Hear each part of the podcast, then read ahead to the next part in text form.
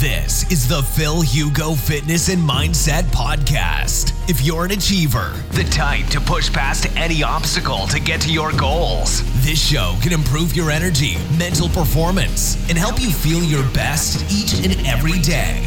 Now, your host, a pharmacist, personal trainer, entrepreneur, and he's here to improve your life and help you reach new heights through the power of nutrition, fitness, and mindset. Phil Hugo. Este audio como consejo médico. Consulta a tu médico, tu cardiólogo no es un consejo médico, es puramente educativo.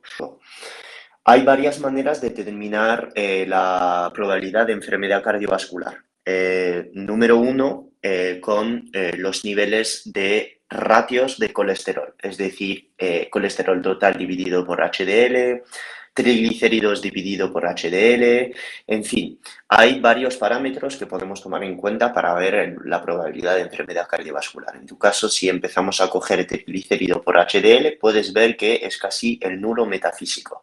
Esto por una parte. Eh, luego, eh, si haces una dieta cetogénica, eh, es una analítica muy común. O sea, todo el mundo que hace cetoayuno tiene una analítica así y lo que viene a ser normal. Ahora, nos puede llamar la atención la ApoB. La apolipoproteína B, como podemos ver, en algunos estudios sí que ha sido determinante eh, de enfermedad cardiovascular. ¿Qué quiero decir con esto? Pues que eh, estudios recientes demostraron que eh, la ApoB es un mayor signo de enfermedad cardiovascular que el LDL o los ratios de LDL, de colesterol, perdón. Entonces, ves tu analítica y dices, hostia puta, tengo ApoB por encima de 100, voy a morir, ¿no? Esto sería la primera idea que no se puede hacer.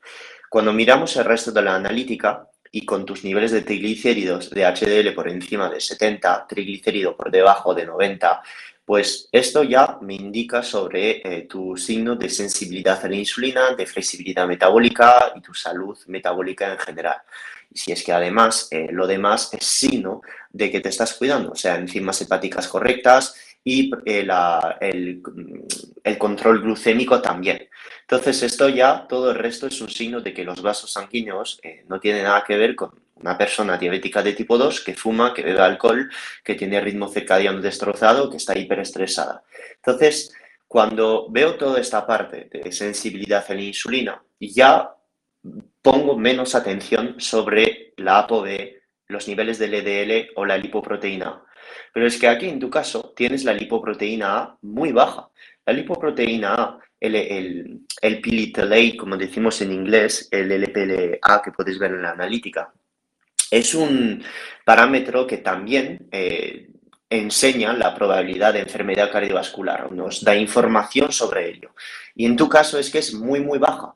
Y de tal manera, eh, ¿qué podemos deducir eh, de esto? Pues que si tú tuvieras una, un cuadro de persona diabética de tipo 2, glucosa, insulina eh, o MAIR disparados, HDL muy bajo, eh, altos triglicéridos, eh, probablemente todos los LDL de tu sangre, aunque no lo, no lo sabemos, sean LDL muy heterogénico, como lo has podido estudiar en Keto Experto, sean LDL de muy bajo tamaño y además que con una gran capacidad heterogénica, ya que eh, la, insulina, la glucosa y otros parámetros eh, reflejarían la mala salud de tus vasos sanguíneos, lo que no es el caso. Entonces, ¿por qué está alta el ApoB? La ApoB está alta por la sencilla razón de que probablemente estés durante todo el día con muy altas cantidades de VLDL, muy altas cantidades de LDL y que la ApoB pues viene junto a eh, estas, estos tipos de partículas.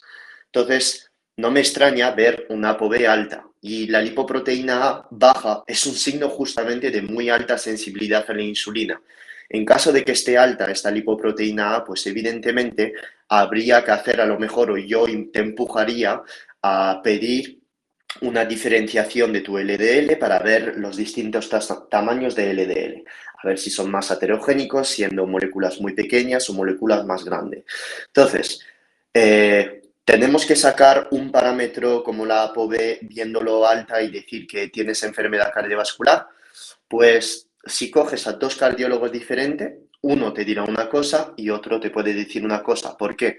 Porque mm, hay dos tipos de estudios. Estudios que me gusta llamar con la filosofía vegana, que te demostrarán que el LDL es causante, que la ApoB es causante, independientemente de todos los factores, y otros estudios eh, que pondrán menos peso en la causalidad del LDL o de, de la ApoB o de la lipoproteína A y pondrán más peso en todos los demás parámetros, es decir, cómo tienes la pared de los vasos sanguíneos.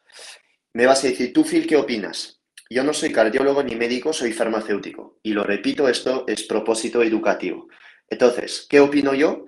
Pues pienso que si lanzas una bola de tenis en un muro, este muro tiene que tener un velcro para poder aguantar esta bola de tenis.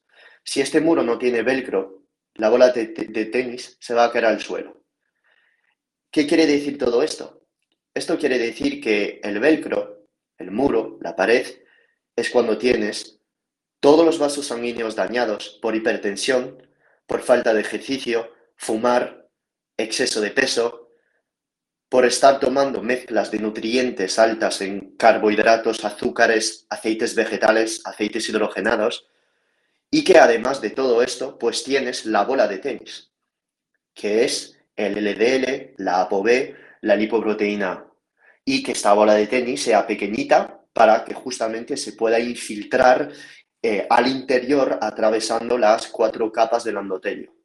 Si tenemos estas dos condiciones, la pared de velcro y la bola de tenis muy pequeñita que puede infiltrarse a lo largo del tiempo, pues entonces ya eh, digo a la persona de cambiar drásticamente todo lo que está haciendo. Estar con una dieta eh, nula en grasa saturada, una dieta más rica en aguacate, más rica en salmón, en anchoas, en caballa, muy alta en fibra, más alta en carbohidratos y para nada hacer dieta cetogénica, o por lo menos hacer una dieta mucho más alta en ácidos grasos mono y poliinsaturados y mucho menos alta en grasa saturada. Y diría a esta persona, pues, seguir con ayuno intermitente, hacer deporte, etc. etc. Ahora, eh, tú, viendo tu cuadro, la pared no es un velcro.